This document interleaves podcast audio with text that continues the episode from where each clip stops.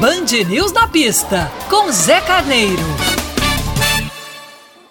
Olá, ouvintes. Estamos novamente aqui para falar de Fórmula 1. Daqui a pouco tem um grande prêmio da Emília-România, no Autódromo de Imola. Autódromo que traz tristes lembranças aos brasileiros, mas que é, sem dúvida, um dos grandes templos da Fórmula 1. E nessa expectativa de ver como vai acontecer, como serão as disputas entre Mercedes e Red Bull, como será a disputa particular entre Hamilton e o Verstappen, e quem será o outro protagonista a subir no pódio.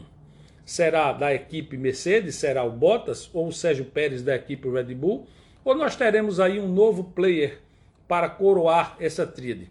A Alpha Tauri tem se mostrado muito rápida, a Ferrari manteve a sua consistência da primeira prova e a McLaren surpreendeu a todos.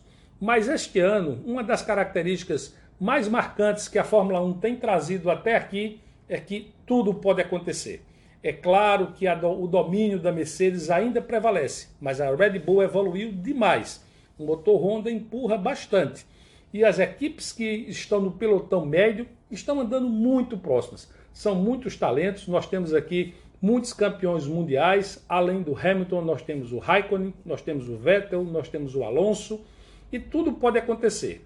Fique ligado, daqui a pouco, mais uma grande prova transmitido aqui na Band. Um abraço. E não se esqueça, fique sempre ligado, sintonizado na Band News FM Manaíra, que por três vezes durante a semana nós trazemos as novidades com a nossa coluna Band News na pista com Zé Carneiro e você vai ficar atualizado de tudo o que acontece na Fórmula 1, inclusive informações de bastidores que não são facilmente encontradas na mídia.